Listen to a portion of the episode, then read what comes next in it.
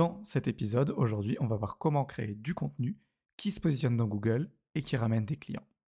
Dans les épisodes précédents, on avait vu les stratégies principales à mettre en place, que ce soit pour créer un blog ou pour créer un business d'affiliation.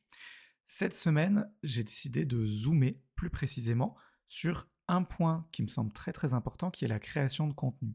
Du coup, la création de contenu principalement d'articles, euh, mais on va voir que ces méthodes peuvent s'appliquer à plein d'autres moyens.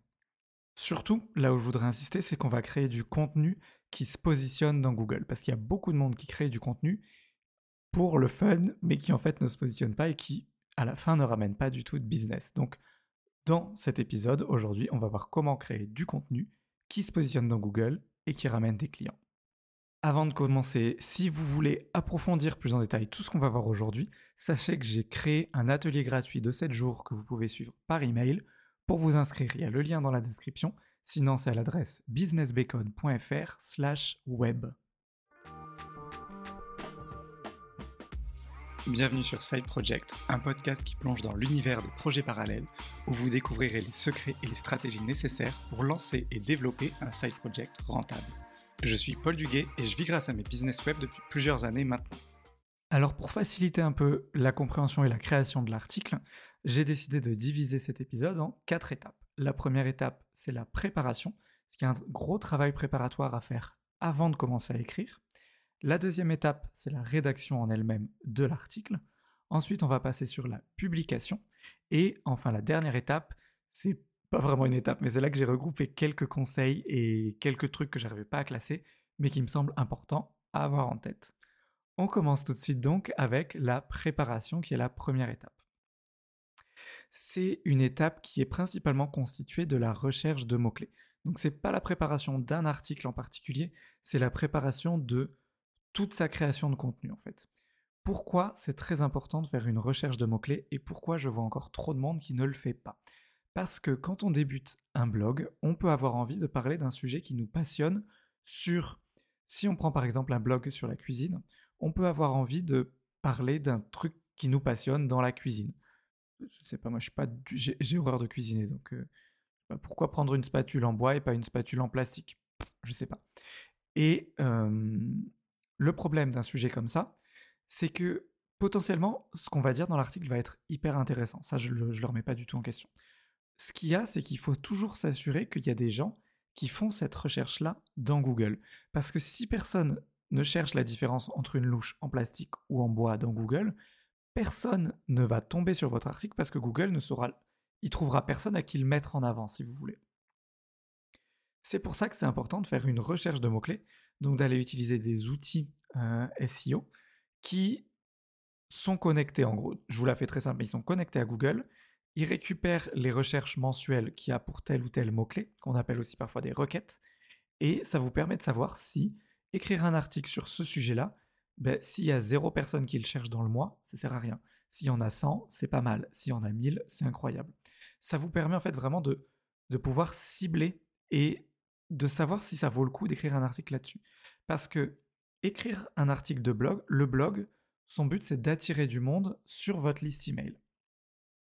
Après, si vous voulez envoyer des trucs très précis et que personne ne recherche vraiment dans votre newsletter, par exemple la différence entre une louche en plastique et une louche en bois, ça se trouve, il y a des trucs très techniques qui sont intéressants pour des gens qui font la cuisine, mais pour autant, ils n'ont aucune idée qu'ils ont ce problème-là, et du coup, ils ne vont jamais chercher une solution dans Google. Par contre, s'ils sont abonnés à vos contenus déjà, et que vous leur envoyez une newsletter là-dessus, là, ça peut vraiment les intéresser. Donc les sujets comme ça qui ne sont pas vraiment recherchés, gardez-les pour des newsletters.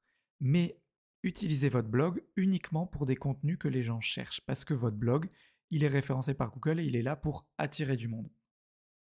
Alors comment on fait cette fameuse recherche de mots-clés? Je vais parler souvent d'outils SEO, de certains noms et tout ça. Euh, je vous ai regroupé tous les outils que j'utilise et certains autres, même si vous, en voulez d'autres, euh, sur la page businessbacon.fr slash outils. Et comme ça, vous aurez des liens pour y accéder. Il y a des fois des promos que je vous mettrai et tout ça. Bref, euh, pour faire une recherche de mots-clés, du coup, on part d'un mot-clé. Il y a plusieurs astuces. La première astuce, c'est de partir d'un mot-clé qu'on appelle un mot-clé, en anglais c'est un mot-clé seeds, donc c'est un mot-clé euh, graine par exemple, et de voir les mots-clés euh, en rapport que le, logiciel SEO propose. Par exemple, on reprend notre exemple de la cuisine. Euh, mon mot-clé principal, ça pourrait être apprendre la cuisine ou cours de cuisine, quelque chose comme ça. Donc je tape ce mot-clé dans mon logiciel, que ce soit Ubersuggest, SEMrush, Ahref, ou il y en a plein d'autres. Et tous ces logiciels-là ont des fonctionnalités qui permettent de voir des autres propositions de mots-clés en rapport avec ça. Par exemple, si j'ai tapé apprendre la cuisine, ça peut être apprendre la cuisine japonaise, apprendre la cuisine mexicaine, apprendre la cuisine, vous mettez tout le pays que vous voulez, ou apprendre la cuisine pour débutants, ou apprendre la cuisine facile, ou apprendre la cuisine pro, ou je sais pas. ça se trouve, il y en a plein dans ces idées-là, plein de variations. Donc, vous les notez tous ces mots-clés-là sur une liste et on va voir après comment encore mieux les filtrer. Mais plus vous commencez avec plein de mots-clés, mieux c'est. Alors, s'il y a des mots-clés où il y a que zéro, enfin, il y a zéro visite, euh, zéro, pardon, zéro recherche, ça sert à rien de les noter. Ou alors, vous pouvez les noter pour éventuellement après, si vous avez vraiment plus rien du tout, parce que il n'y a jamais zéro visiteur en fait. Parce que quand vous écrivez un article, par exemple, imaginons que apprendre la cuisine japonaise, il ait marqué qu'il y zéro recherche mensuelle. Peut-être que sur ce mot-clé-là précis, il y a zéro recherche mensuelle, mais il y a plusieurs autres variations de ce mot-clé-là qui ont peut-être de la recherche. Par exemple, quand vous écrirez votre article sur apprendre la cuisine japonaise, vous utiliserez d'autres mots qui feront référence à ça. Par exemple, savoir cuisiner japonais ou d'autres mots comme ça qui vont venir naturellement en écrivant l'article. Et eux sont recherchés. Donc potentiellement, ça vaut le coup d'écrire des articles où il y en a zéro. Mais gardez-les pour la fin quand vous avez fini tous les autres parce que tant qu'à faire, autant viser ceux où il y a plus de recherche. Donc ça, c'est un premier point pour trouver des mots-clés euh, seeds, des mots-clés graines, qui vont vous permettre de trouver plein d'autres mots-clés liés. Le problème quand on est à fond dans sa thématique, c'est que on ne pense pas à certains autres mots qui pourraient être utilisés, des autres mots-clés graines, parce qu'on est un peu la, la, tête dans le guidon et on ne voit pas quelque chose qui pourrait être en fait évident. Et c'est pour ça que j'aime bien utiliser de plus en plus ChatGPT pour aider à trouver des autres mots-clés graines.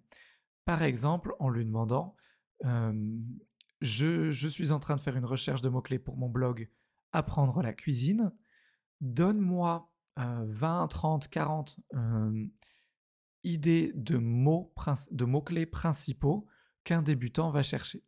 Et je le fais régulièrement, moi j'ai pas de blog sur la cuisine, mais je l'ai fait pour que ce soit pour mon blog sur le potentiel intellectuel ou euh, sur Business Bacon, donc plus dans la création de blogging. Et en fait, il me donne des choses auxquelles j'avais pas du tout pensé. Par exemple, dans le blogging, je l'ai fait récemment, alors je l'ai encore en tête. Moi, j'étais, je mettais des mots-clés euh, créer un blog, écrire un article, des choses comme ça que je pensais vraiment parce que tête dans le guidon.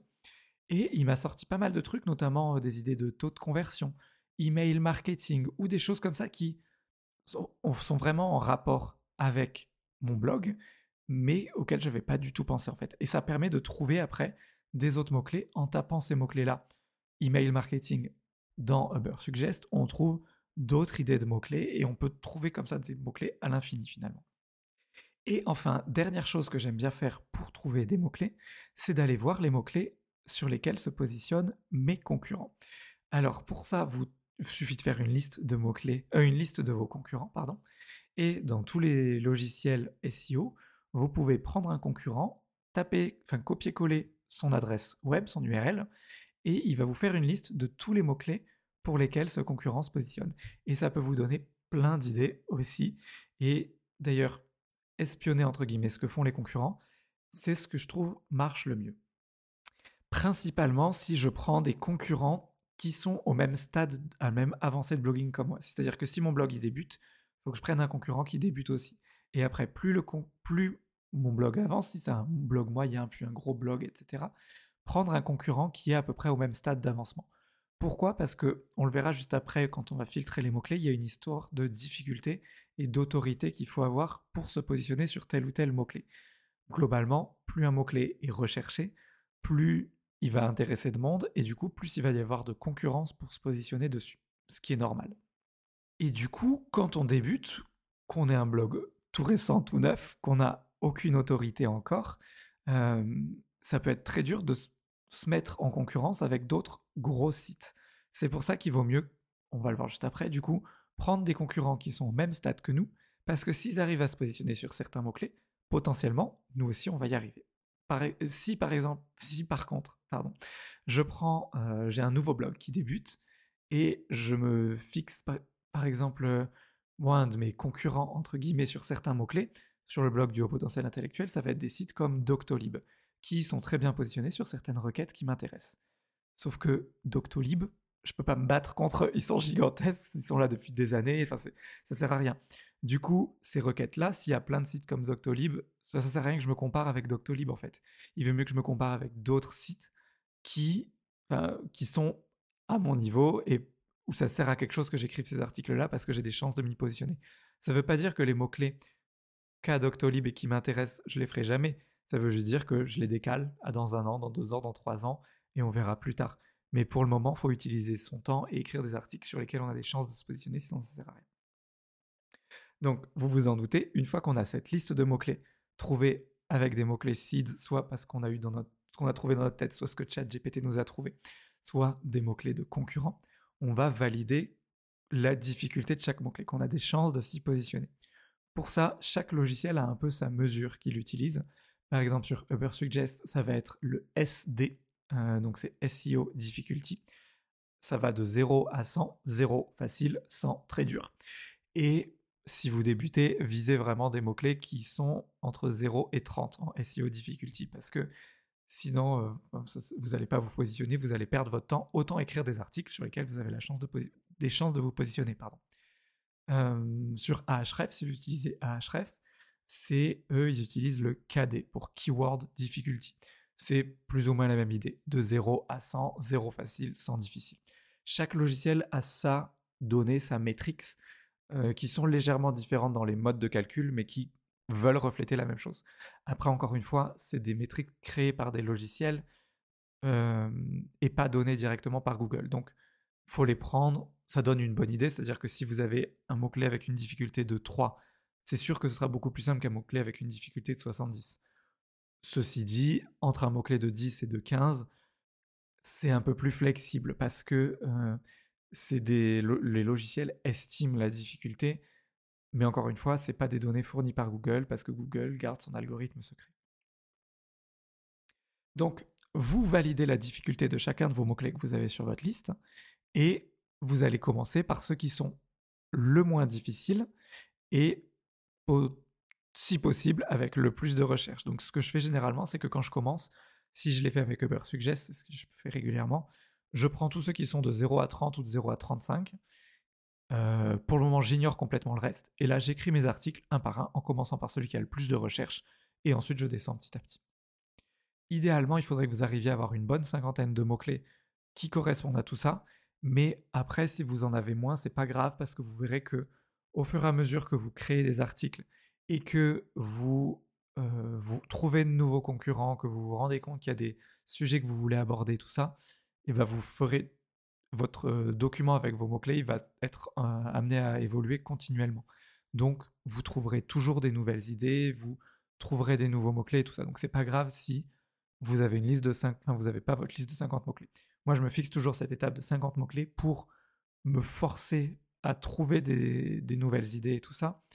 Mais je n'ai jamais écrit tous les mots-clés de ma première liste. Il y en a toujours que j'ai abandonné en cours de route parce que j'ai eu envie d'aller sur des nouveaux axes ou des nouvelles choses. Donc voilà, gardez-le en tête. Un autre point qui peut être intéressant pour filtrer les mots-clés, c'est de les noter par intérêt business. Qu'est-ce que c'est un intérêt business? C'est une note qui va soit de 0 à 3, soit de 1 à 3, c'est vous qui faites la note que vous voulez. Le maximum, donc 3 généralement, c'est quelqu'un qui tape ce mot-clé-là il est très intéressé parce que, par ce que vous allez vendre par la suite. Euh, par exemple, sur Business Bacon, quelqu'un qui tape créer un blog. Créer un blog, c'est un mot-clé très important pour moi parce qu'il a un intérêt business énorme, vu que quelqu'un qui tape créer un blog, potentiellement, il est très intéressé par ma formation que je vais avoir à vendre par la suite. À l'inverse, quelqu'un qui tape email marketing, alors oui, c'est intéressant, c'est-à-dire que je peux le regrouper dans ma formation. Il y a une partie sur l'email marketing, ça peut être plus ou moins intéressant, mais pour autant, ce n'est pas vraiment mon cœur de métier.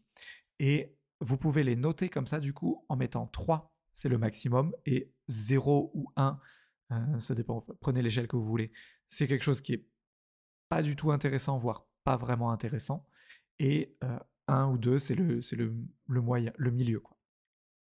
Ça vous permet également, du coup, de commencer par ceux qui ont un intérêt business de 3 ou du maximum selon votre échelle pour directement montrer à Google si vos 10 premiers articles, c'est vos 10 articles qui ont un intérêt business fort pour vous.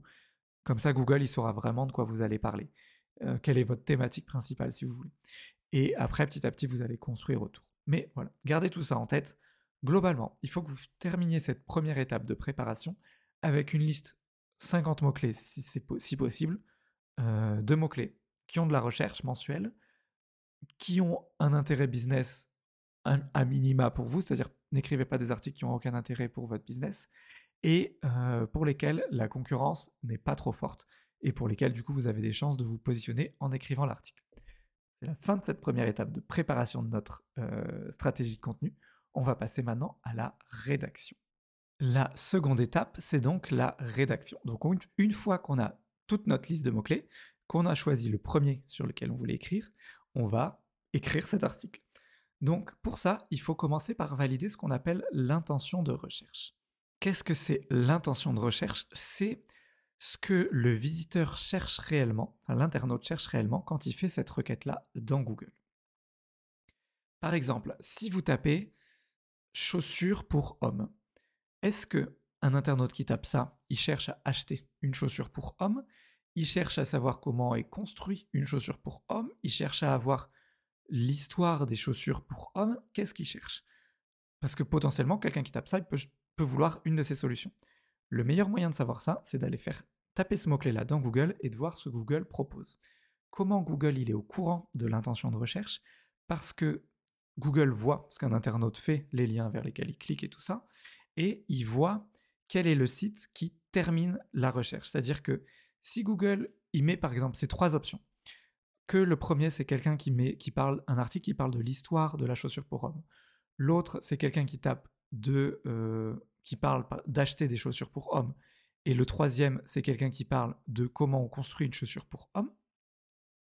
Google va voir par exemple, donc il me semble chaussure pour homme, c'est un mot-clé commercial, il va voir qu'a priori tous les gens qui ont tapé chaussures pour homme, ils se sont arrêtés sur le deuxième lien qui était un lien pour acheter des chaussures pour hommes.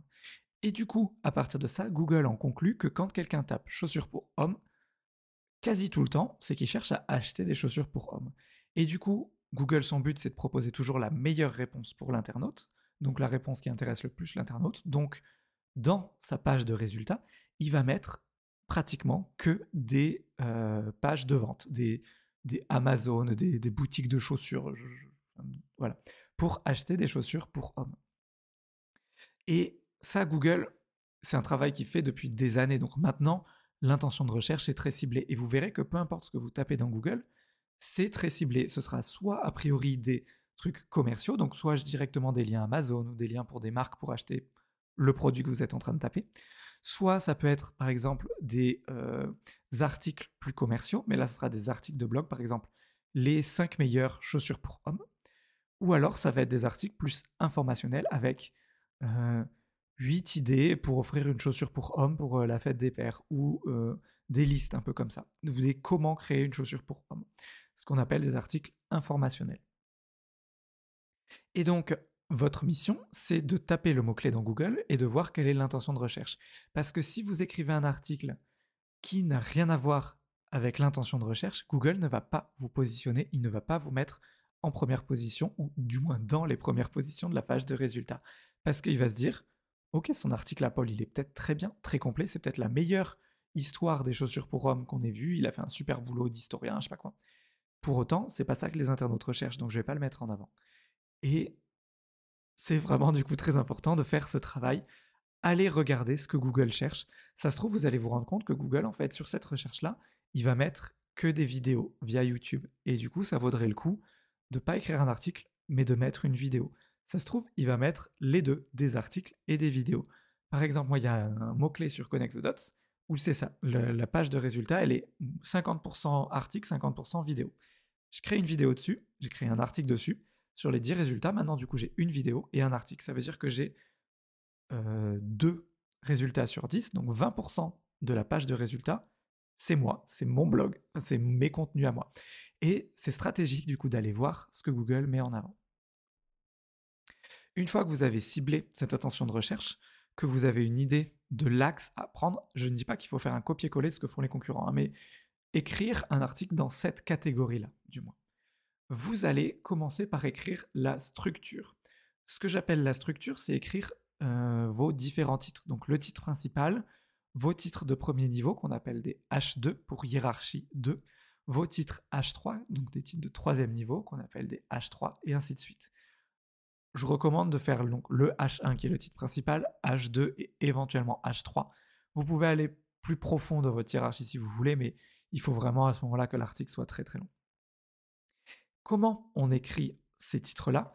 Le but, c'est que Google, il va lire principalement les titres de votre article.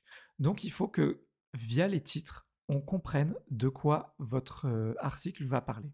C'est pour ça que c'est très important de commencer par écrire juste les titres, parce que en lisant juste les titres, on doit être en mesure de tout comprendre. Parce qu'il faut faciliter la vie de Google. Si Google vous euh, lui compliquez la vie, qui ne sait pas vraiment de quoi vous parlez et tout, il va pas vous mettre en avant parce qu'il va se dire écoute, il y en a plein d'autres qui me facilitent plus la vie, on va faire avec ces autres-là. Vous, il faut que vous soyez le pote de Google un peu.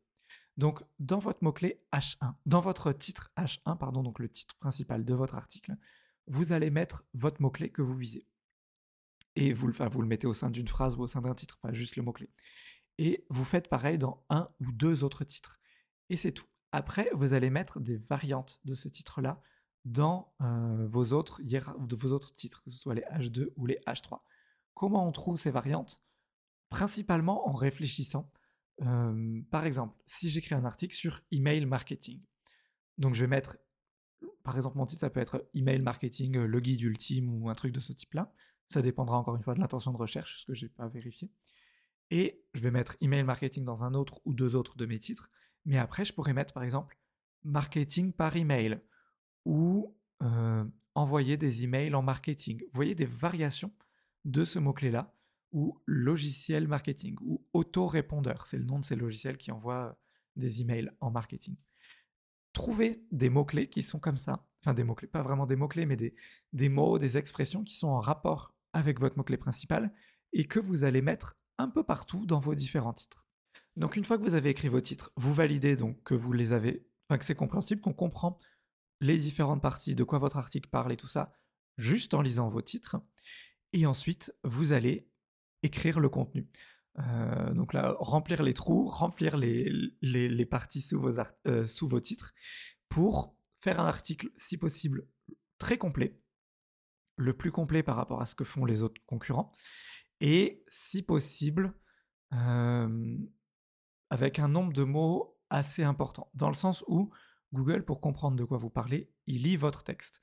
Si vous faites un article de 100 mots, il va avoir du mal à vraiment comprendre de quoi vous parlez plus c'est long, plus Google arrive à comprendre, enfin mieux Google arrive à comprendre et à vous cerner.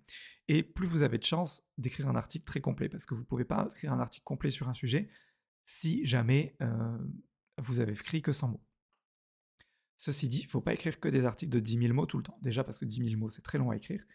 Et ensuite parce que, encore une fois, on en vient à cette intention de recherche. Si vous voyez que Google met en avant que des articles de 1500 mots, c'est parce qu'il sait qu'un internaute, il a la flemme de lire un article qui fera 5000 mots. Donc, essayez de vous caler quand même sur ce que fait un peu la concurrence. Vous pouvez faire légèrement au-dessus, surtout si vous cherchez à être un article un peu plus complet, mais n'allez, faites pas plus de 10% de plus que l'article le plus long. C'est-à-dire que si l'article le plus long il fait 1500, faites pas un article de plus de 1650 mots parce que vous allez trop dévier de cette intention de recherche par la suite. Au sein de votre rédaction, ça me semble un peu évident, mais je le répète au cas où, ne faites pas de plagiat. Déjà parce que c'est illégal. et ensuite parce que Google, euh, il aime pas ça. Tout ce qui est plagiat, même copier-coller depuis à l'intérieur même de votre blog, il faut que tous les contenus que vous écrivez tout le temps soient toujours uniques. Si vous écrivez un contenu quelque part sur une page de votre blog, vous n'écrirez jamais le même contenu sur une autre page. Et ne faites encore, faites encore moins des copier-coller depuis un autre site. Pourquoi? Parce que Google, quand il voit que deux contenus sont identiques, il sait qu'il y a eu un copier-coller, il n'est pas con. Et il va se dire que le contenu d'origine, c'est celui qui a été publié le premier, ce qui est normal. Et que le deuxième contenu qui est un copier-coller, donc potentiellement votre contenu si vous faites un, copier-coller d'un autre blog, il, est moins important vu que la vraie source, c'est le premier article, ce qui est totalement normal. Et du coup, votre article copier-coller, il va pas du tout être mis en avant par Google parce qu'il va dire, bah, finalement, ce n'est pas une source, ça. Google, il veut mettre en avant que les sources principales des choses. Et du coup, si vous, vous faites du copier-coller, vous n'êtes pas une source et ça sert à rien. Ensuite, je vous recommande d'ajouter des images dans votre article, si possible des images neuves entre guillemets qui n'ont jamais été vues par Google. Donc si vous n'en avez pas, vous pouvez aller chercher sur des sites libres de droit. Moi j'utilise beaucoup Pexel, P-E-X-E-L-S, qui est gratuit. Vous pouvez trouver des photos libres de droit et des vidéos libres de droit. C'est libre de droit pour des articles de blog, mais également pour un usage commercial. Donc c'est plutôt cool. Vous pouvez les mettre sur des pages de vente, sur ce que vous voulez. C'est libre de droit là-dessus. Et il n'y a même pas à taguer le nom du créateur ou quoi. C'est bien vu si vous le faites, mais c'est pas du tout obligatoire. Donc ça, c'est plutôt cool. Ceci dit, encore une fois, toujours cette histoire de contenu original ou non. Si vous faites ça, ce n'est pas du contenu original. Une image, c'est moins souvent vu comme du copier-coller par Google, mais vous perdez une chance d'être référencé dans Google Images, qui est plutôt pas mal pour le référencement.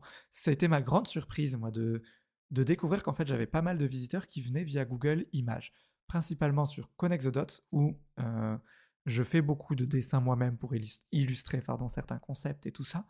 Et ben, ces images sont maintenant bien référencées parce que le blog commence à avoir plusieurs années.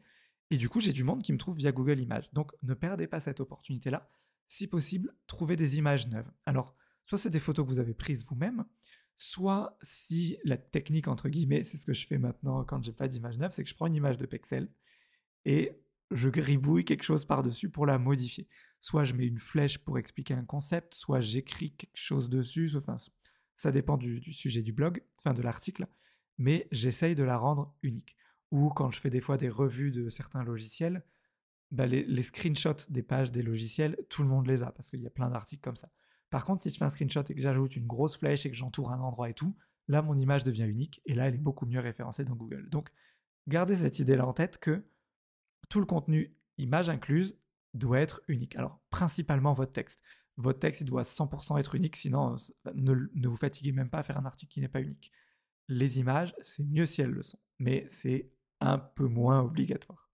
Pour mieux référencer vos images dans Google Images, la technique, c'est euh, quand vous êtes sur WordPress et que vous avez intégré votre image à votre article, dans la colonne de droite, euh, vous pouvez, euh, dans les réglages de l'image, vous pouvez modifier ce qu'on appelle le texte alt, ALT. Ce texte alt, c'est du texte qui est utilisé un peu comme du texte qui est connecté à cette image, et c'est là que vous pouvez mettre des mots-clés en rapport avec cette image qui permettra à Google de référencer dans Google Images.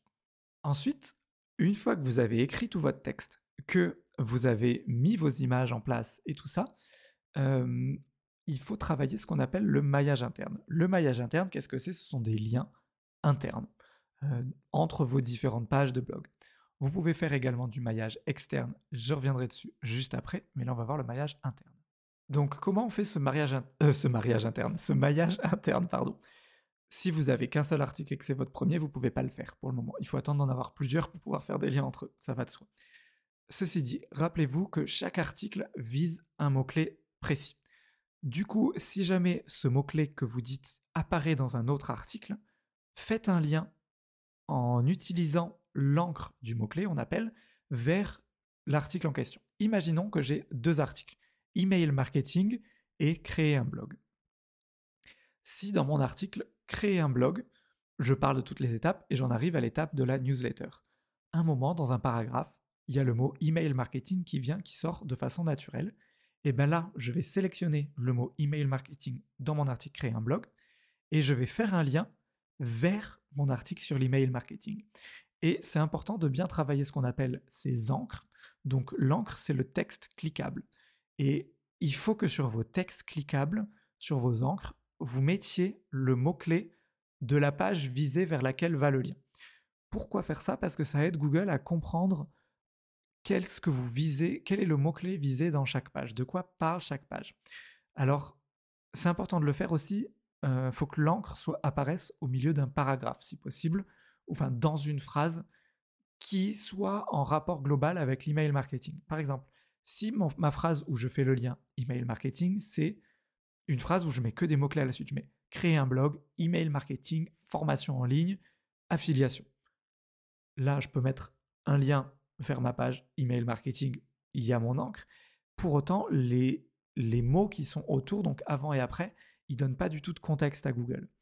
Par contre, si je mets, si dans mon paragraphe, c'est par exemple, euh, je vous conseille d'écrire une newsletter dans le cadre de votre stratégie d'email marketing qui vous permettra de créer un lien avec vos abonnés. Truc comme ça.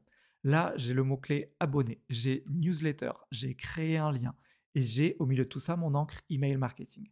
Et là, ce lien, du coup, il est beaucoup plus contextualisé et il permet à Google de comprendre que, OK, ce paragraphe-là parle d'email marketing et au sein de ce paragraphe qui parle d'email marketing, j'ai un lien vers une page qui parle d'email marketing. Et ça, c'est encore mieux pour aider Google à comprendre de quoi parle chacun de vos articles de blog.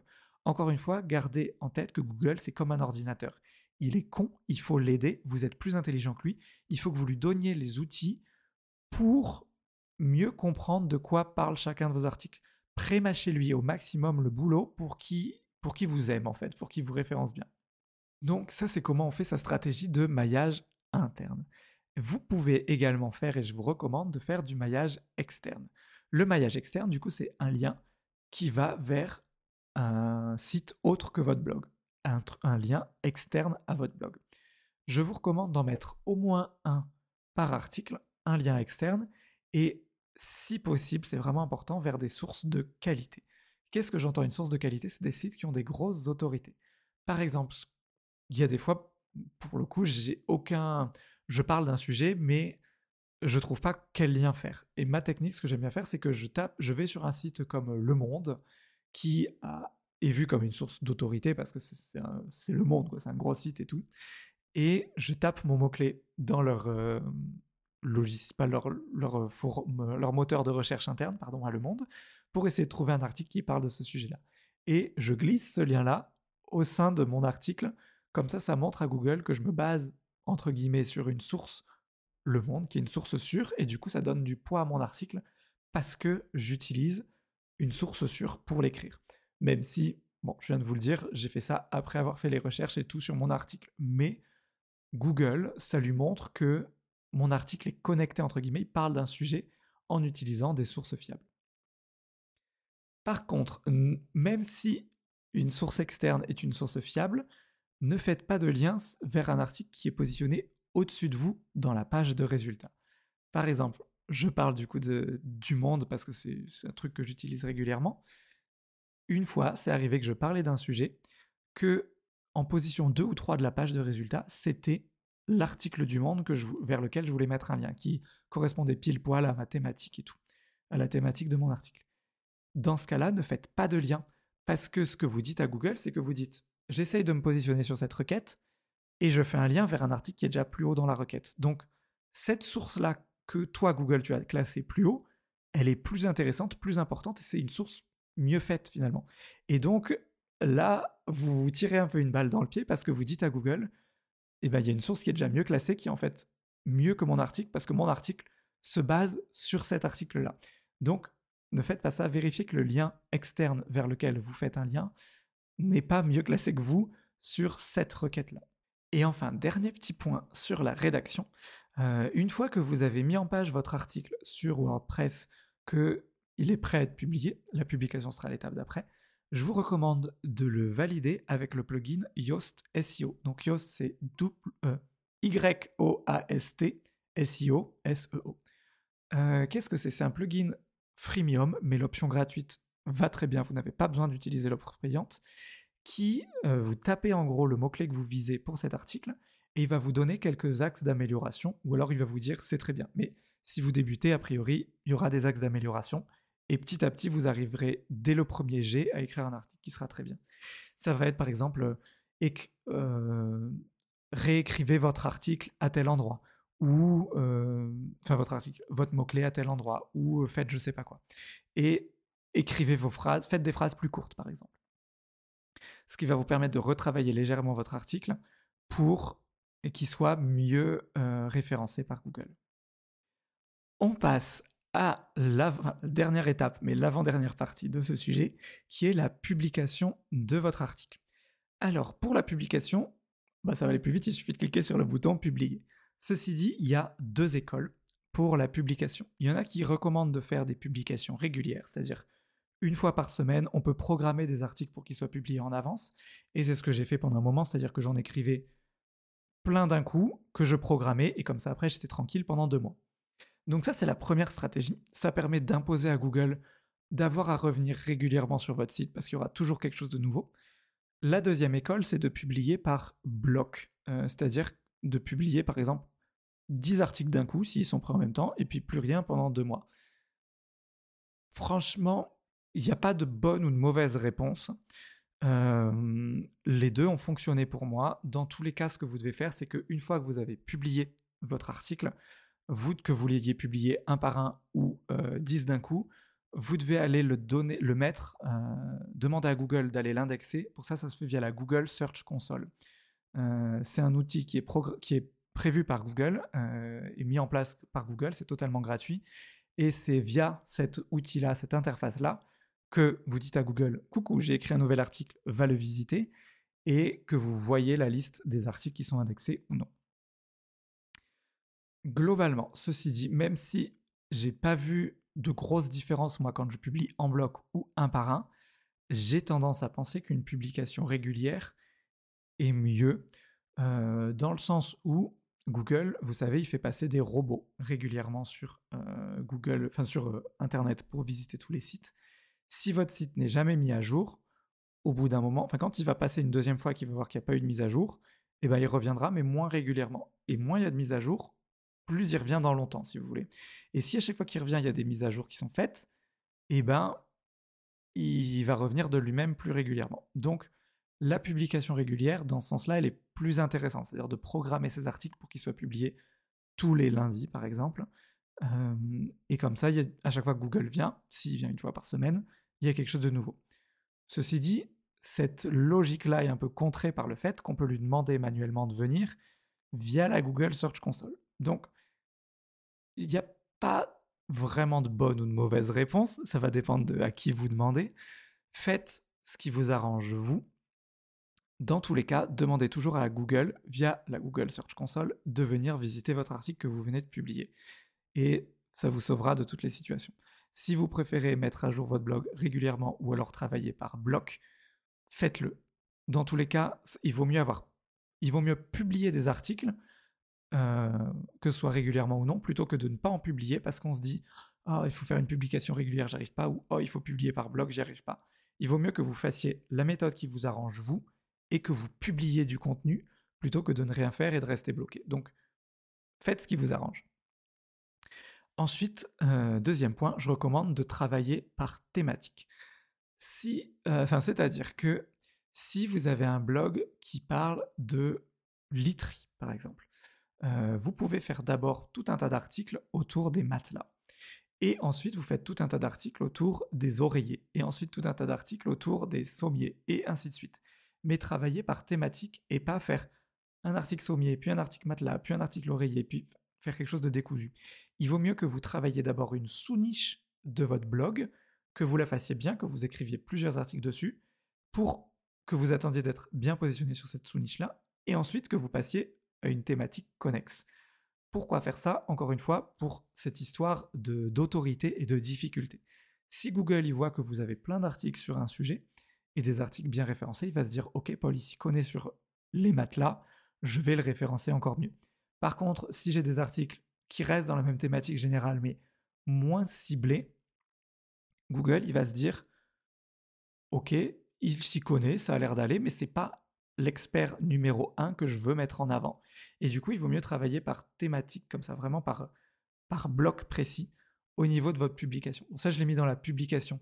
Ça pourrait être fait carrément au niveau avant, quand vous choisissiez quel article vous allez rédiger, mais Gardez en tête qu'il vaut mieux travailler par bloc, par mots-clés assez proches. Par exemple, si on reprend euh, un truc que j'avais dit au début sur euh, apprendre la cuisine, je pourrais écrire d'abord tous mes articles apprendre la cuisine mexicaine, cuisine japonaise, cuisine française, cuisine espagnole, tout ça qui sont sur des thématiques très très proches, avant de passer sur des recette de je sais pas quoi. Et ensuite, je pourrais passer sur recette quiche, recette tarte, recette pizza, recette ce que vous voulez, qui sont eux aussi des mots-clés proches et dans une thématique assez proche, vous voyez.